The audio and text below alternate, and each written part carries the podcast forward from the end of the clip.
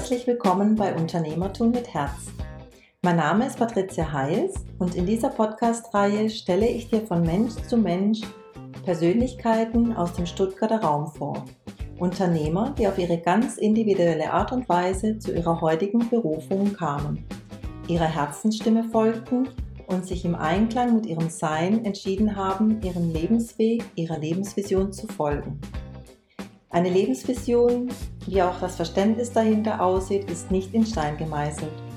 Sie kann dich in einer aktuellen Lebensphase begleiten, im Einklang mit deinem Sein, deiner Lebenseinstellung, deinem Werteverständnis durch ein offenes Herz getragen. Sie darf zeitlos sein, dich im Hier und Jetzt begleiten und auch darüber hinaus in deine nahe Zukunft. Wie lange, wer weiß das schon. Denn das Leben ist stets im Wandel, auch du entwickelst dich ja weiter. Die Lebensvision ist quasi eingebettet in die Lebensbereiche, die im ganzheitlichen Sinn gelebt werden dürfen. Ob du nun eine klare Lebensvision vor Augen hast oder dich aus dem Moment heraus ins Leben leiten lässt, alles entspringt aus dem Herzen, dem Sein, aus dem Hier und Jetzt und einer begleitenden Prise Verstand. Frage dein Herz, was es braucht, auf dem Weg zu deiner Berufung und gib dich intuitiv dem Fluss des Lebens hin. In der heutigen Podcast-Folge spreche ich mit Christian Otto, Tätowierer aus Leidenschaft, der uns auf seine Reise mitnimmt hin zu seiner Berufung. Auch sein Kunde Martin Kies hat sich die Zeit für euch genommen. Viel Freude dabei. Let's go with the flow. So Jungs, wir sind an. Das schneiden wir alles raus. okay, also. Wir sind hier im Tattoo-Studio in Stuttgart und ich darf euch vorstellen den Christian, Otto und den Martin.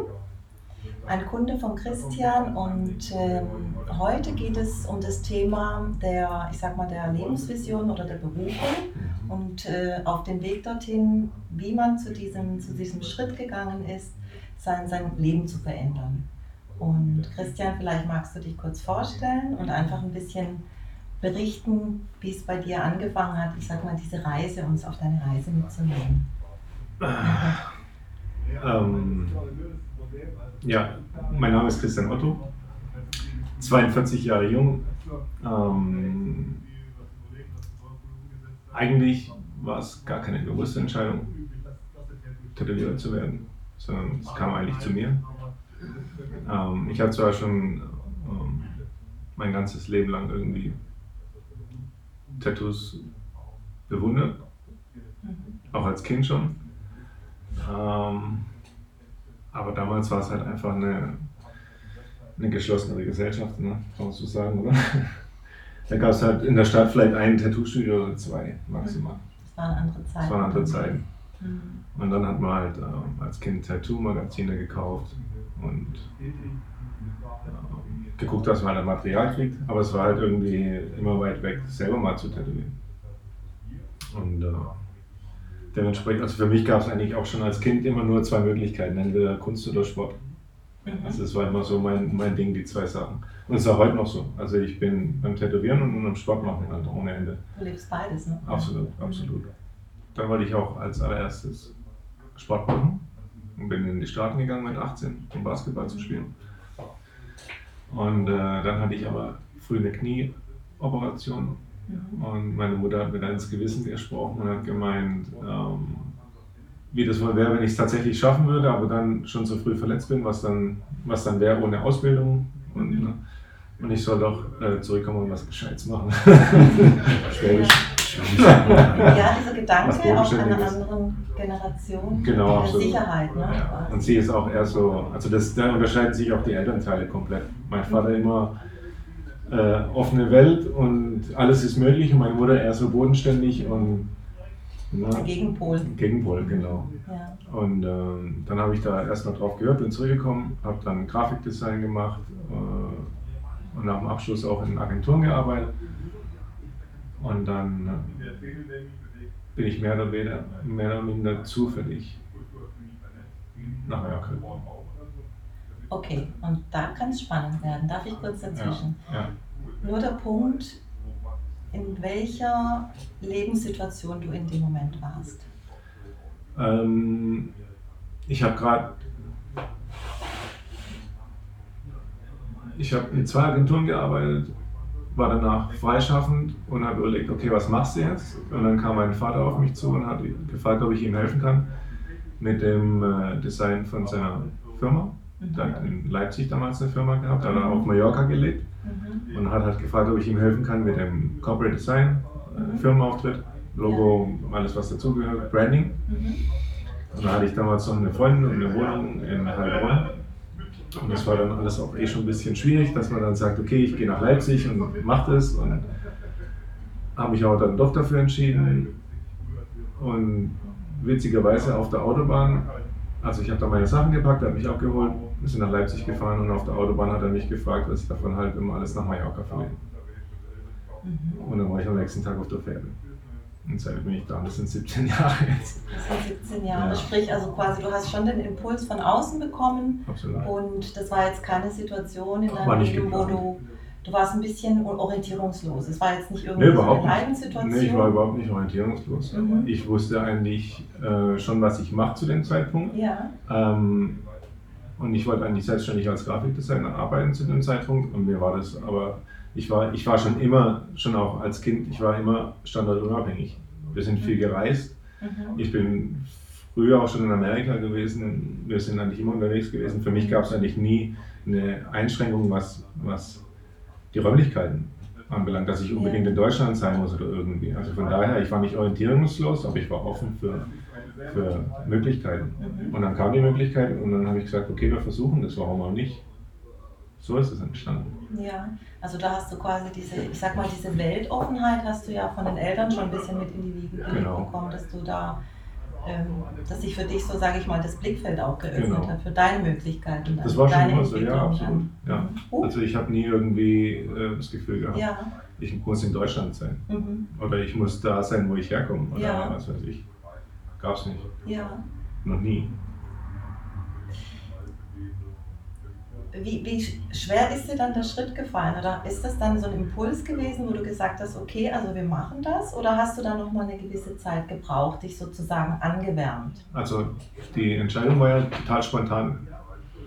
Ähm, wie gesagt, also auf der, eigentlich war ich im Begriff nach Leipzig zu gehen mhm. und auf der Autobahn hat er mich dann im Auto gefragt, ob wir nach Mallorca gehen. Mhm. Also da war jetzt nicht irgendwie Spielraum dafür zu sagen, na gut, ich überlege mal jetzt, was wir machen. Ja. Sondern ich habe einfach, hab einfach spontan entschieden, ähm, der Situation einfach eine Chance zu geben und schauen, was passiert. Ich kann immer wieder zurückgehen. Mhm. Also quasi immer so den Schritt nochmal zurückzugehen und zu sagen, wenn, dann gibt es irgendeine andere Lösung. Und ja, es gibt immer eine andere Lösung. Es gibt immer eine andere Lösung, ja, aber oftmals sehen wir sie nicht. Und deswegen halten wir an, an, an ich sag mal so Dingen fest oder haben Ängste, weil wir uns so aus dieser Komfortzone rausbewegen. Aber also, was wissen wir schon? Weißt du, wie viele Lösungen sehen wir eigentlich? Also es gibt, es gibt ja ganz viele Lösungen. Es gibt viele, Es ist ja. ja nicht nur eine, die wir nicht sehen, sondern es gibt ganz viele. Und, mhm. und äh, sich davon frei zu machen ist, glaube ich, das Wichtigste, anstatt es zu beurteilen und irgendwie einzuschränken über das, was wir wissen und kennen. Das ist ja die einzigste Möglichkeit, um überhaupt Lösungen erkennen zu können. Richtig, genau. Ja. Aber da müssen wir einfach, sage ich mal, oder da dürfen wir einfach äh, auch das Vertrauen in uns haben, dass mhm. wir dann auch irgendwann, und wenn es, sage ich mal, die eine Richtung nicht sein soll, oder ich sage nicht scheitern, weil aus Fehlern lernen wir, mhm. aber dass man sagt, okay, dann wird es eine andere Möglichkeit geben. Also auch diesen Mut zu haben, was loszulassen und zu schauen, was erwartet mich Neues. Absolut, ne? ja. Und äh, darf ich nochmal zu dem Punkt kommen? Das war ja dann sehr intuitiv in deiner Entscheidungsphase, zu sagen, okay, ich mache das. Hattest du das Gefühl, dass du dann auch so äh, dir vertrauen konntest? Also warst du damals schon so weit zu sagen, ich habe ein großes Selbstvertrauen in mich?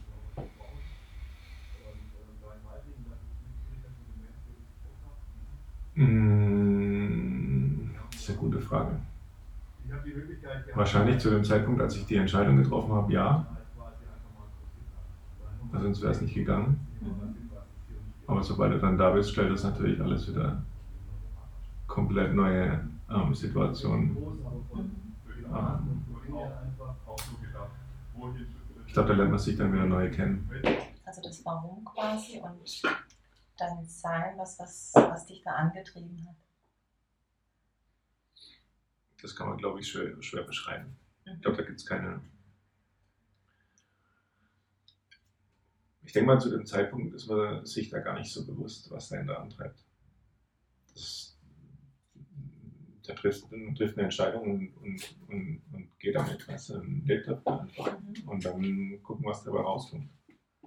Und halt nicht aufgeben. Fertig. Also alles andere ist dann erstmal Lebenssache warum und wie tiefgehend sich das äh, anfühlt oder wie weit man es hinterfragt, ist, glaube ich, total irrelevant zu dem Zeitpunkt. Allein die Entscheidung halt zu sagen, okay, ich mache das jetzt, ich ziehe das jetzt durch und gucke, dass ich mich etabliere und schaue, was dann passiert. Ja.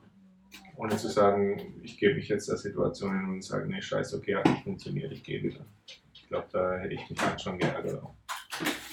Dann ist es wahrscheinlich sowieso auch dein Wesen, auch die Dinge so anzunehmen und sehr intuitiv äh, deine Entscheidungen zu treffen. Ne? Also du, es gibt ja auch Menschen, die immer wieder mal nicht von der Stelle kommen, weil, weil man einfach ähm, Angst vor Entscheidungen hat mhm. oder einfach immer wieder abwägt und irgendwann ist dieser Moment dann auch vorbei. Ne? Dann rutscht man ja gerne mal wieder so ein bisschen in diese Sicherheitszone mhm. und geht weiter seinen bisherigen Weg. Obwohl man ja gemerkt hat, man hat ja immer so wie so Lichtmomente, da müsste jetzt was anderes kommen. Ne? Und das ist ja oftmals, ähm,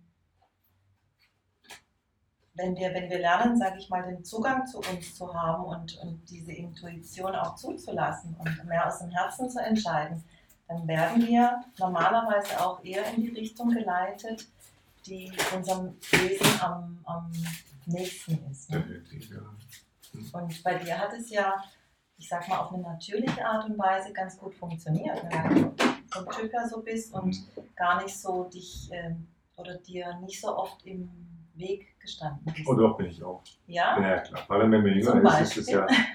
Da, äh, ein bisschen getriggert werden. Ja, aber ist ja ganz normal. Weißt du, das ist auch, ich glaube, wenn man jung ist und dann hat man auch noch nicht so, ich meine, natürlich war klar, dass es äh, also in welche Richtung das gehen soll. Deswegen hat mich auch die Schule nicht groß interessiert zum Beispiel. Mhm. Ähm, ich wusste halt einfach, in welche Richtung ich gehen will, schon immer. Und, ähm, aber du hast natürlich, wenn du, wenn du aufwächst und deine Erfahrungen sammelst und ein gewisses Wissen aneignest, alles, was halt so passiert, wenn man jung ist, äh, ganz andere Perspektiven auf Lebensumstände und wie man damit umgeht. Und das äh, das ähm, verschiebt sich halt natürlich mit der Zeit, ganz klar. Und von daher ähm, lernt man, glaube ich, auch besser einfach dem Leben auch ein bisschen den Raum zu geben, sich zu entfalten und dann halt. Ich habe irgendwie das Gefühl, dass halt die. Also es kommt immer alles so wie es sein soll zum richtigen Zeitpunkt. Und dann, und dann muss man es zulassen, anstatt es zu beurteilen, mhm. einzuordnen und eventuell, eventuell sogar ähm, abzulehnen. Ja? Also, also so eine Kontrahaltung ja, zu gehen. Ich glaube, es ist besser, wenn man mit einer Situation äh, umgeht und vielleicht mit der fließt ähm, und die nicht als negativ von vornherein einstuft, nur weil sie einem unbequem ist. Mhm. Ja, also ich glaube, das ist auch so was, wo da da machen sich, glaube ich, viele Menschen schwer, weil sie halt einfach in so, in so einer Comfortzone drin sind. Mhm. Und eigentlich haben sie gern was anderes oder andere. Pläne, aber nicht die, wollen nicht den Preis dafür bezahlen, dass das andere ins Leben kommt.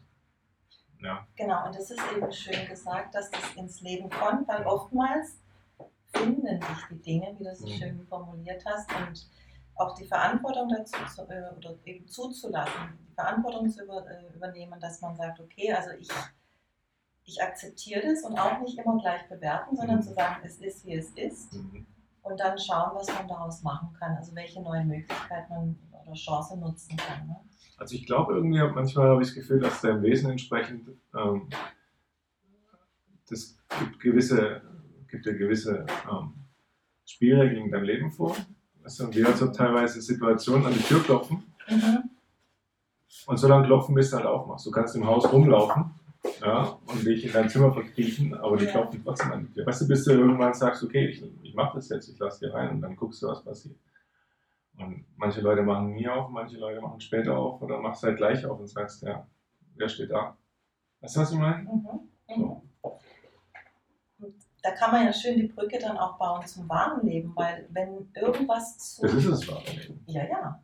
Aber wenn das Leben quasi mal bei dir anklopft, dann wird es immer wieder passieren, bis du, sage ich mal, bereit bist, das auch anzunehmen. Genau.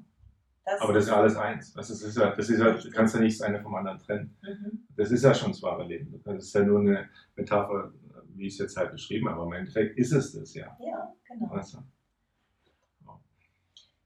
Ist es dann dein Lebensmotto zu sagen, das Leben ist, wie es ist, ich nehme es so an?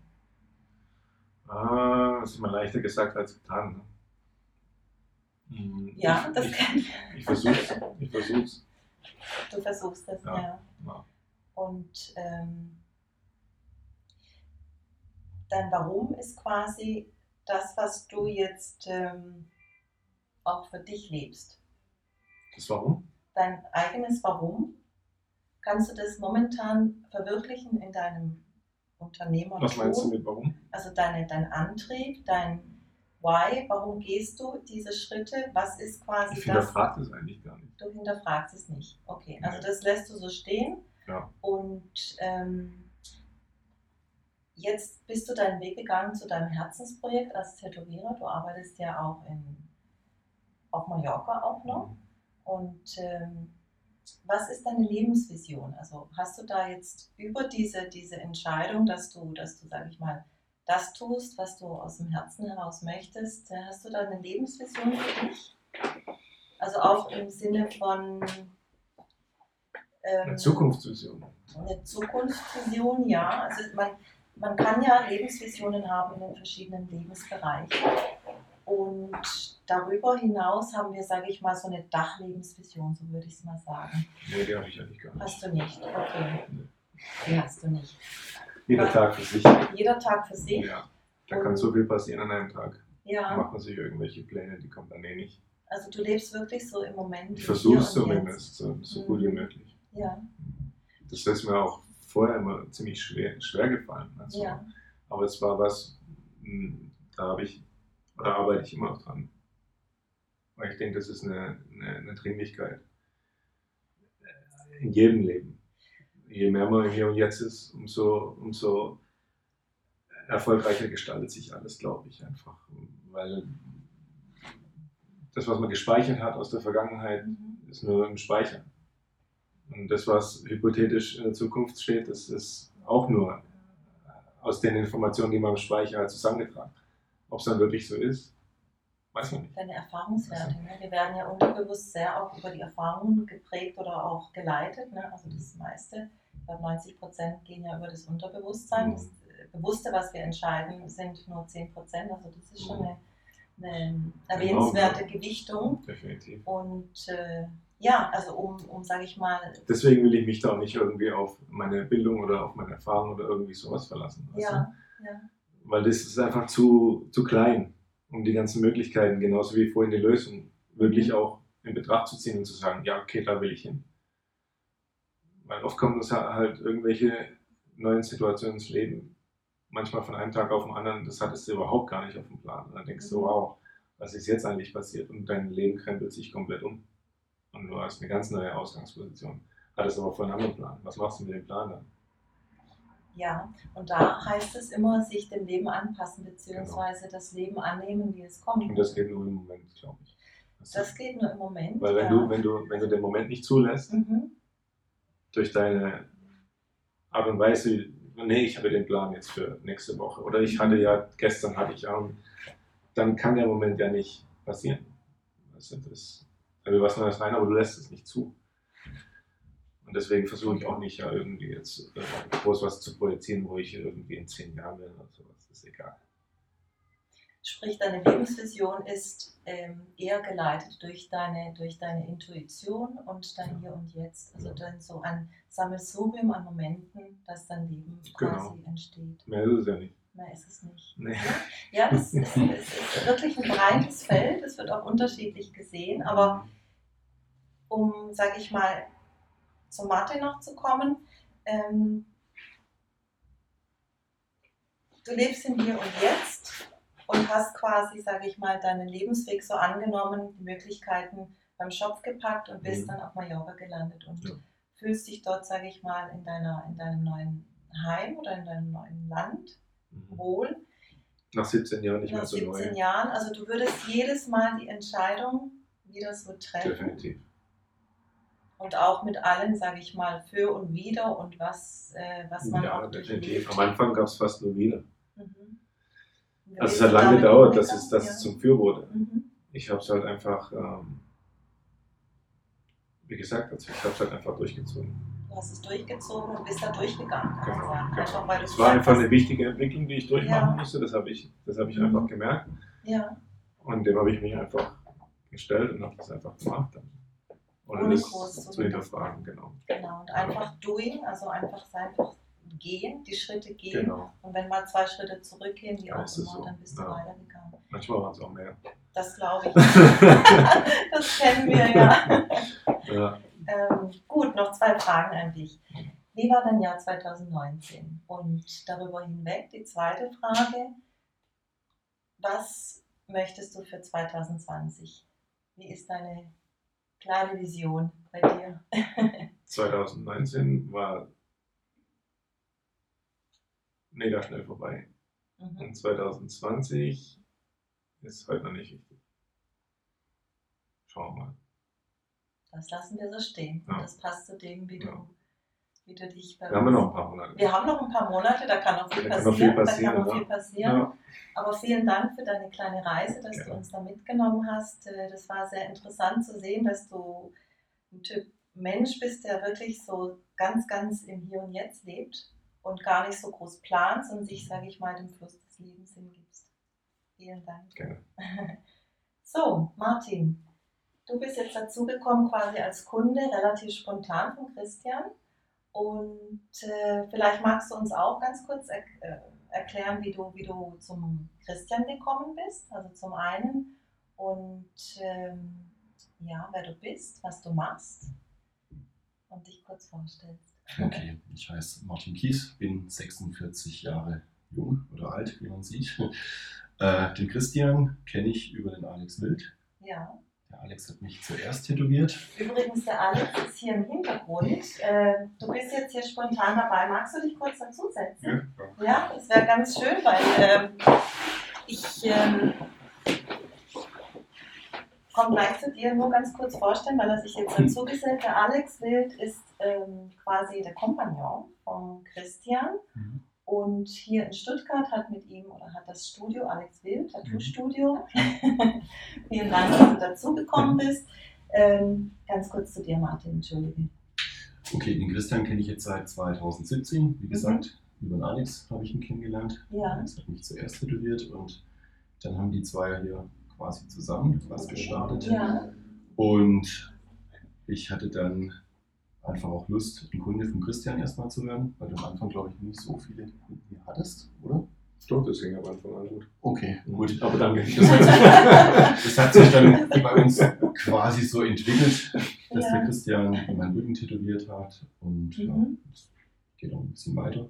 ja, wie man sieht, also du bist, äh, ja, ich sag, ein, Ich bin von Alex Kunst und von Christian tätowiert von und beiden. auch von anderen Tätowierern noch. Ja. Also ich kam praktisch hier zum Alex und war schon relativ gut tätowiert. Ich habe Tattoos aus Berlin, aus Holland. Je nachdem, wo ich mich immer gerade bewegt habe, Mhm. die Fernbeziehung von Stuttgart aus hatte, habe ich in Berlin relativ viel machen lassen.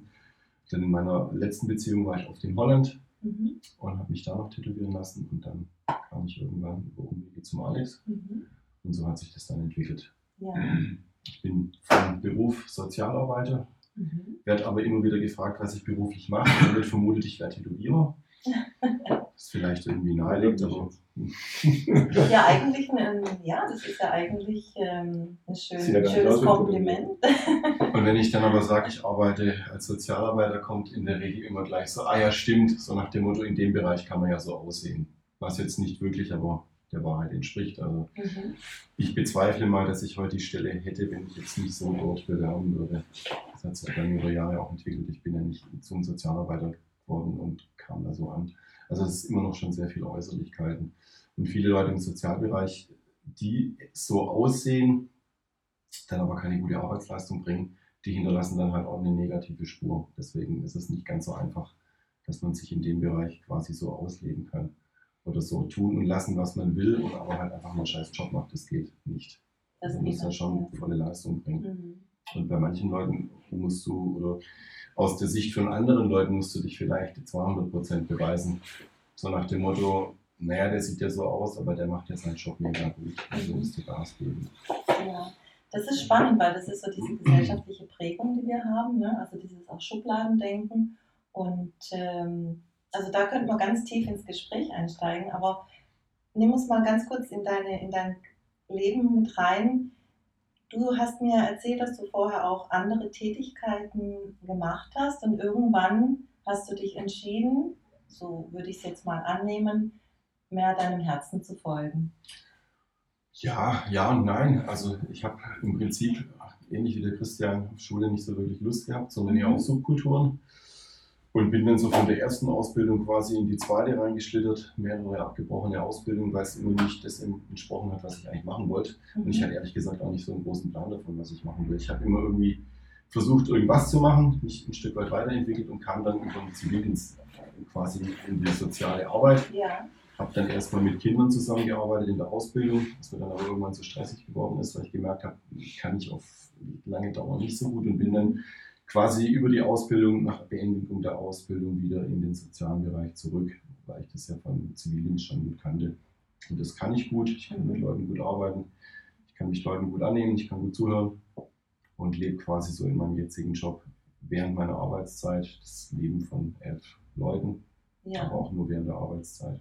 Nur während der Arbeitszeit. Ja. Du brauchst natürlich dann danach auch, sage ich mal, so einen Break für dich auch ins. Private Es hinein. ne? genügend andere Dinge, mit denen man sich dann beschäftigen kann. Ja.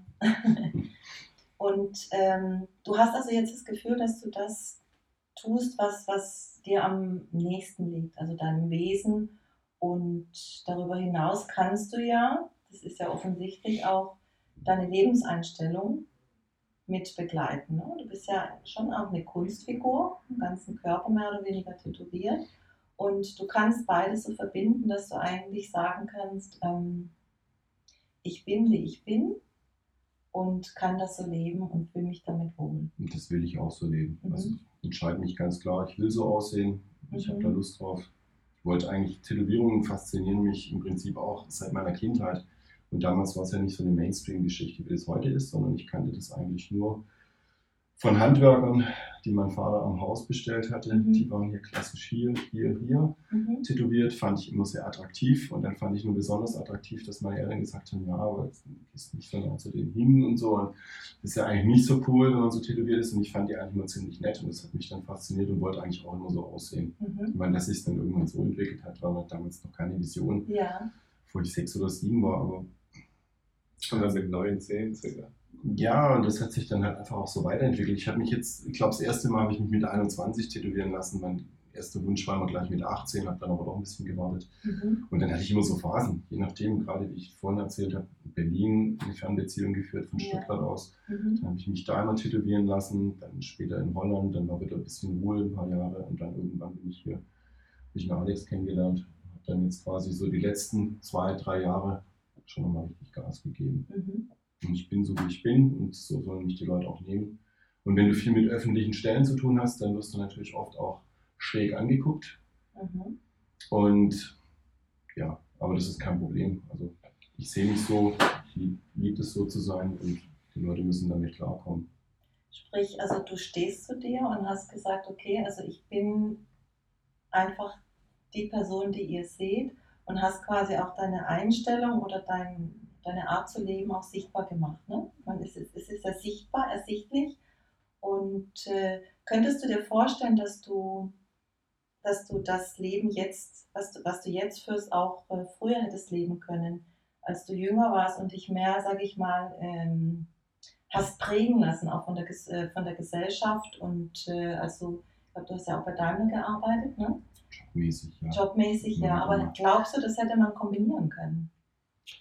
Im Prinzip habe ich das Leben, so wie ich es jetzt lebe, seit frühester Jugend gelebt. Mhm. Damals waren es nicht die Tätowierungen, da war es die Metal-Szene mit langen Haaren, Ohrringe, Nasenringe. Das war damals gesellschaftlich jetzt auch noch nicht wirklich akzeptiert. Mhm. Ich komme aus einem sehr konservativen Elternhaus und im Prinzip habe ich immer gemacht, was ich will. Also Ja. mit allen Konsequenzen. Deswegen ist das, was ich jetzt heute mache, gar nicht so unterschiedlich zu dem wie früher. Ja, und wie beim Christian haben deine, deine Eltern, hat deine Familie dich da auch unterstützt oder musstest du das für dich erkämpfen? Das war eine sehr ambivalente Geschichte. Mein Vater hat mich eigentlich eher, sage ich mal, bekämpft. Der war Mhm. sehr, sehr konservativ. Der konnte mit so Äußerlichkeiten, die nicht auf seiner Linie liegen, überhaupt nicht. Und meine Mutter hat immer versucht, eine Brücke quasi zu schlagen zwischen mir und ihm. Und die hat mir eigentlich immer sehr viel erlaubt und mein Vater hat mir sehr viel verboten. Und letztendlich habe ich gemacht, was ich will. Ja, ja.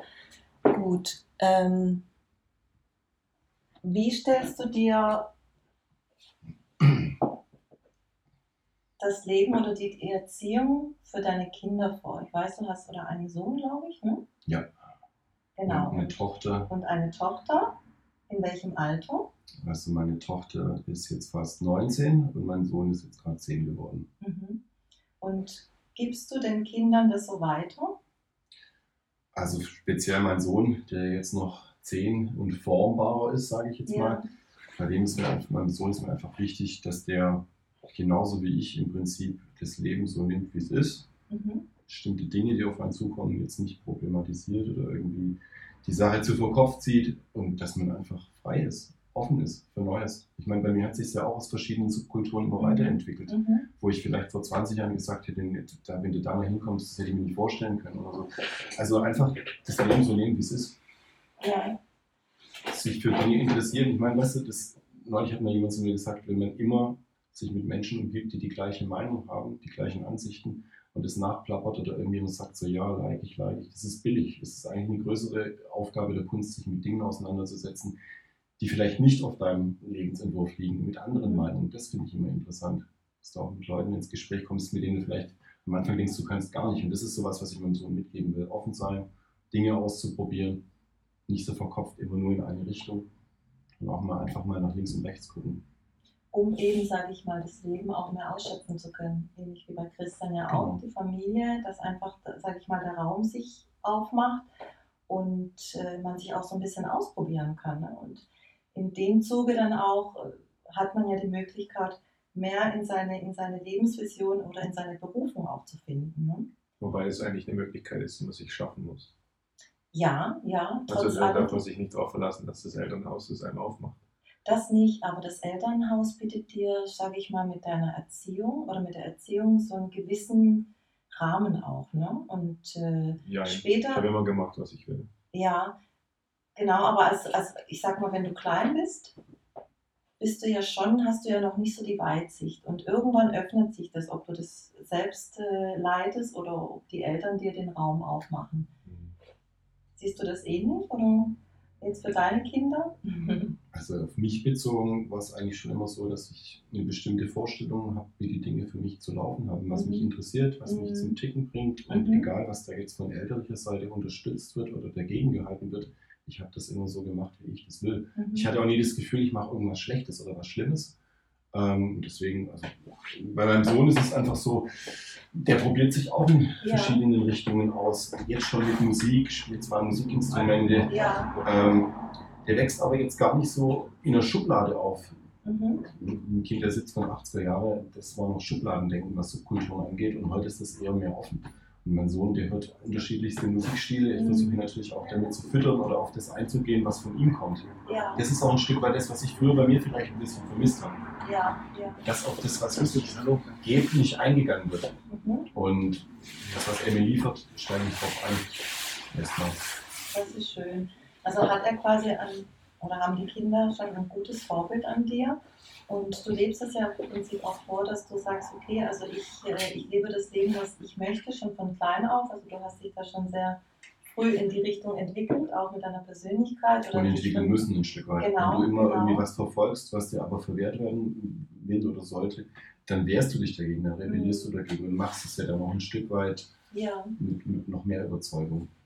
Also nicht, um andere zu ärgern, und gehört Mhm. vielleicht auch ein bisschen dazu, Provokation oder sonst irgendwie, du willst was darstellen, aber letztendlich machst du es, weil du davon überzeugt bist. und heute hast du das Gefühl, du bist angekommen. Du machst das, was du, was du, was du dir vorstellst, beziehungsweise hast deine Berufung gefunden. Letztendlich Für den habe ich mir nie so eine Vision gemacht, wo ich Mhm. irgendwie mal irgendwann sein will. Ich weiß noch nicht, wo ich in 20 Jahren bin oder so, Ja. sondern ich lebe ein Stück weit für den Moment, bin Mhm. glücklich mit dem, was ich mache und Ja. bin gespannt auf das, was noch kommt. Mhm. Also auch ähnlich wie Christian, du lässt dich leiten oder nimmst das Leben so an und versuchst quasi aus dem, aus dem Gefühl, aus deinem Sein dich leiten zu lassen, so könnte man sagen. Genau, du lernst ja irgendwie jeden Tag auch was Mhm. dazu. Ja. Sei es im Beruf, sei es privat und Mhm. lässt dich ein Stück weit einfach treiben. Klar, hat man natürlich, wenn man ein Kind jetzt hat wie ich und äh, hat man eine bestimmte Vorstellung, Schule, Bildungsweg und sonst wie und möchte bestimmte Dinge halt in eine bestimmte positive Richtung lenken. Aber Ja. wie der Christian vorhin auch gesagt hat, es kann jeden Tag so viel passieren. Mhm. Wenn du zu viel Vision hast und zu viele Dinge, die irgendwie so festgeklopft sind, dann erschüttert es dich und haut dich noch viel mehr aus dem Leben raus, wenn was passiert, mit dem du nicht gerechnet hast. Also Mhm. musst irgendwie offen und spontan bleiben. Und situativ angepasst, sage ich jetzt mal. Ja, musst du irgendwie reagieren können. Ja, ja. Schön, also das ist äh, eine schöne Verbindung bei euch, dass ihr quasi beide aus dem Moment heraus lebt und euch, sage ich mal, oder das Leben noch nicht so verplant, ne? so würde ich sagen. Gut, noch zwei Fragen an dich. 2019, was ist dein Learning aus 2019 und was wünschst du dir für das nächste Jahr? Also 2019 fand ich auch, dass es extrem schnell vorübergegangen ist. Ich hatte eigentlich ein relativ ruhiges Jahr. Mhm. So Kind, Job, alles soweit gut. Und was das nächste Jahr, also ich finde immer wichtig ist, dass man sich selber irgendwie für einen gesunden Weg hält. Gesundheit ist irgendwie wichtig. Ja, mit 46. ja, da kommt man dann in ein gewisses Alter, aber man fühlt sich ja auch heutzutage. Ne? Das würde ich sagen, ihr seht ja beide noch sehr jung aus. Und Okay. Von dem her, das heißt also, du würdest weiter als- als Sozialarbeiter arbeiten, weil das so das ist, was dich erfüllt. Im Moment habe ich keine Kritik an der Sache. Ich mache es jetzt auch so im 19. Jahr. Mhm. Mache es immer noch gern, mehr oder weniger. Mache ich jeden. Tag, jeden Tag, aber mache ich immer noch Ist gerne. überhaupt sehr wertvoll, was du da machst, muss ich sagen. Ja. Auch das Dankeschön. Tätowieren, das ist ja quasi auch so eine Art ähm, ja, Verbildlichung einer Lebenseinstellung, ne? so kann man sagen. Denn die Leute, die sich entscheiden, so ein Tattoo nach außen zu tragen, die setzen ja auch so Lebenszeichen. Vielen Dank, Christian, Martin, Alex, vielen Dank. Wir machen noch ein extra Interview mit dem Alex und dann einen schönen Tag. Ich hoffe, euch hat diese Folge gefallen und ihr konntet auf dieser Reise ein paar Impulse mitnehmen. Herzlichen Dank für eure Zeit. Schön, dass ihr dabei wart und äh, folgt mir gerne auf YouTube oder hört bei iTunes rein. Es grüßt euch von Herz zu Herz, eure Patricia.